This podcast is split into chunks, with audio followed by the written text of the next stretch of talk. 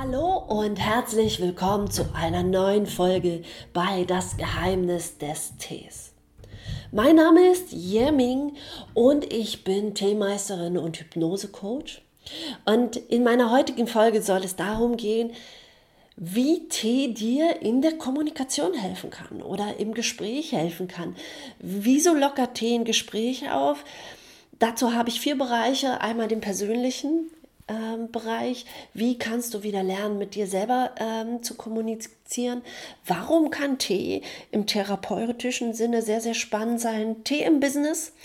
Ähm, Business ähm, machen, Geschäfte machen mit deinem Geschäftspartner und einen Tee dabei zu haben, ist durchaus sinnvoll.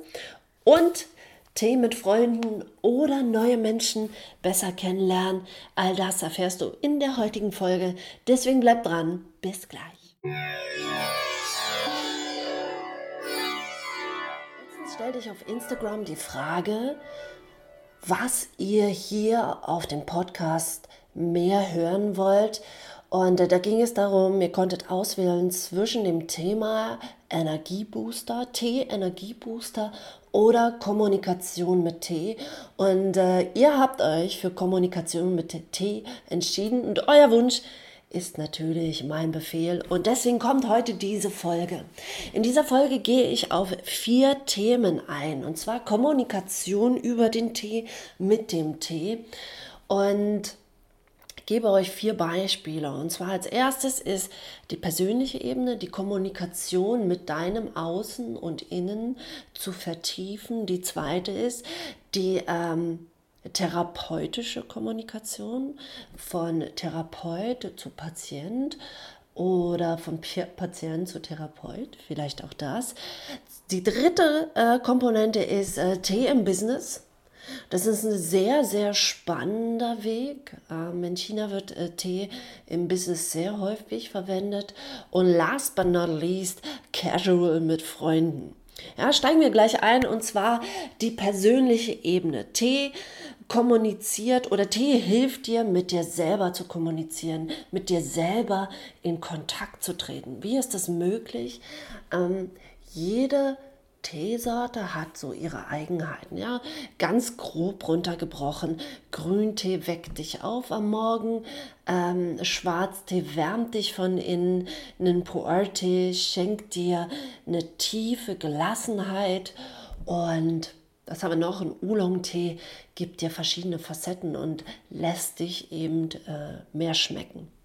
Das heißt, bevor du dich an den Teetisch setzt oder bevor du auch für Arbeit oder für deinen Tag deinen Tee auswählst, hältst du eine Sekunde inne, atmest tief ein und aus und überlegst dir, was brauche ich jetzt? Brauche ich Energie? Dann wirst du einen Grüntee wählen. Brauche ich äh, Wärme? Dann wirst du höchstwahrscheinlich den Schwarztee wählen. Brauche ich ähm, ja, brauche ich Gelassenheit, brauche ich Ausgeglichenheit, dann könnte es sein, dass du einen Pu'er-Tee wählst. Ja? Und dann nimmst du dir die Zeit. Du nimmst dir die Zeit und spürst einmal nach, wo geht die Wärme hin? Was macht die mit mir? Geht die überall gleichzeitig hin? Habe ich vielleicht innere Blockaden, dass die Wärme nicht ganz so durchkommt? Oder wenn ich mich hinsetze, halte ich die Tasse gerade, gehe ich die verschiedenen Chakren ab, ähm, ist irgendwo eine Blockade in mir. Also der Tee hilft dir, dich wieder mit dir selbst zu verbinden. Und äh, das ist eins meiner Lieblingsthemen. Wenn ich mich zu einer Schale Tee hinsetze, dann frage ich mich erstmal, wie ist das Wetter draußen? Wie geht es mir und was brauche ich? Denn wenn ich Energie brauche, aber es draußen kalt ist, werde ich dennoch keinen Grüntee wählen. Dann werde ich eine andere Teeart wählen. Und wer, wer möchte ich sein, wenn ich von meinem Teetisch wieder aufstehe? Das sind so die Fragen, die ich mir stelle. Und dann beschäftige ich mich mit mir selbst quasi, indem ich den Tee wirklich nachspüre. Der nächste Punkt ist Kommunikation von Therapeut und Patient.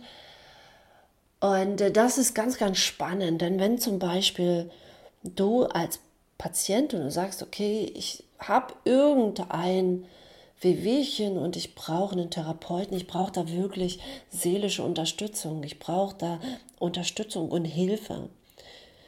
Und du gehst in die Praxis, bist aber total unsicher, brauche ich das wirklich? Ah, vielleicht ist es gar nicht so schlimm, vielleicht ist das Thema gar nicht so, vielleicht komme ich damit auch alleine klar. Und du bist sehr unsicher. Und du kommst in die Praxis und dir wird eine Schale Tee gereicht. Und mit dieser Tasse hast du eben die Möglichkeit, ganz, ganz unauffällig nach links und rechts zu gucken. Du hast die Möglichkeit, dich an deine Umgebung ganz anders zu gewöhnen ohne dabei jetzt in der Gegend rumzustarren und mit dir alleine zu sein. Alleine die Tasse oder die Schale Tee in der Hand zu halten, gibt dir schon einen gewissen Punkt der Beruhigung. Und das ist sehr schön. Und umgekehrt genauso als Therapeut. Du weißt nicht, was kommt als nächstes auf dich zu. Die Tasse Tee gibt dir die Möglichkeit, dich zurückzuziehen und nicht gleich eine Antwort parat haben zu müssen, sondern dich erstmal den Blick nach innen zu richten. Und da kommen wir auch schon zum nächsten Thema, zum Business. Ja, ich weiß nicht, ob ihr das wisst, aber ich glaube, ich hatte da schon eine eigene Folge zu gehabt. Tee im Business. Gerade in China wird es sehr, sehr häufig, ist es sehr höflich, eine Schale Tee zu reichen. In alten Zeiten auf dem Schlachtfeld gehörte der Tee dazu. Die Samurai haben erstmal ihre Schale Matcha getrunken und sind dann losgezogen und haben, sind in die Schlacht gezogen. Ähm, auf dem Schlachtfeld gab es öfter einen Teebereich. Und auch das Business wird oft mit Schlacht assoziiert. Ich persönlich ähm, habe da so meine eigenen Gedanken dazu. Ähm, aber wenn du an einem Tisch mit deinen Partnern sitzt und ihr in Verhandlungen tretet und eine Schale Tee gereicht wird und jemand fragt dich den, nach dem Preis oder wie viel du zahlen möchtest, dann hast du über die Schale Tee eben die Möglichkeit, dich nochmal zurückzuziehen. Und es wirkt zu keiner Zeit unhöflich, wenn du erstmal an deinem Tee nippst, den Tee genießt und das gibt dir die Zeit, nochmal drüber nachzudenken, ohne gleich unüberlegt mit einer Antwort parat zu sein. Tee hat auch den Vorteil, dass er die Gruppe, so wie sie ist, eben zusammenbringt, dass die Energie des Tees bringt die Menschen auch zusammen. Und ihr teilt quasi eine Schale Tee zusammen und tauscht euch erstmal über den Geschmack vielleicht aus und legt das andere Thema ein bisschen zur Seite. Das gibt die Möglichkeit, jeder für sich nochmal ein bisschen Abstand zu gewinnen, um dann wieder in das Thema einzusteigen. T fokussiert, T hilft dir, deine Gedanken klar zu sortieren. Tee hilft dir aber eben auch, den Geist völlig klar zu kriegen. Das war auch eins der Gründe, warum Tee als erstes Getränk überhaupt den Mönchen erlaubt war, während der Meditation zu trinken. Und ich weiß nicht, ob du es wusstest, aber der Unterschied zwischen Trance und Meditation sind tatsächlich die Schwingungen. Während du in die Trance eher in die tieferen Schwingungen gehst, also gehst eher nach unten in die tieferen Frequenzen, sorry. Das heißt, kurz vor dem Einschlafen, der Körper schaltet langsam ab, gehst du in die Trance, über in den Schlaf. Du relaxst. Hierbei ist, hat unser äh, Lehrer, unser Hypnoselehrer uns damals empfohlen, ähm, keinen Kaffee vor der Hypnose zu trinken, keine aufputschenden Sachen vor der Hypnose zu trinken, weil eben dieser wache Geist nicht gewollt ist. Also dieser komplett wache. Es wird dir schwerer fallen, in die Hypnose zu kommen. Und die Meditation hingegen bringt dich eben in höhere Frequenzen, bist komplett klar im Kopf. Und das hilft dir natürlich gerade bei solchen Themen unglaublich gut.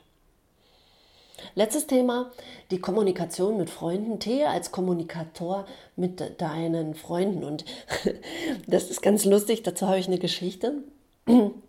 Vor einigen Jahren, da lebte ich noch in Berlin. Ich lebe jetzt wieder in Berlin, war zwischendurch mal woanders. Und da lebte ich in Berlin-Pankow. Und wir hatten es so gemacht, dass wir jeden Sonntag eine Teerunde machen. Jeden Sonntag bekam ich Gäste zum Tee.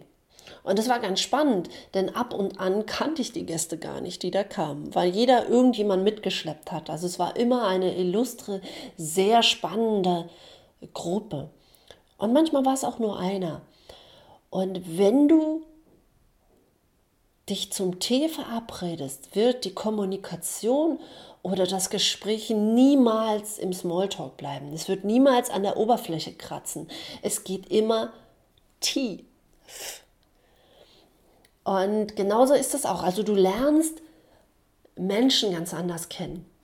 Und ich hatte das regelmäßig, dass eben dort sich die Leute ganz anders dargestellt haben beim Tee. Auch wenn ich jemanden neu kennengelernt habe und wissen wollte, passt er zu mir, passt er in meinen Freundeskreis, passt er vielleicht als Partner, habe ich dem als erstes einen Tee verabreicht. Es ist auch ganz lustig, dass nach der dritten Schale oder nach dem zweiten Tee sich die Zunge lockert und die Leute lockerer werden. Das passiert beim Tee.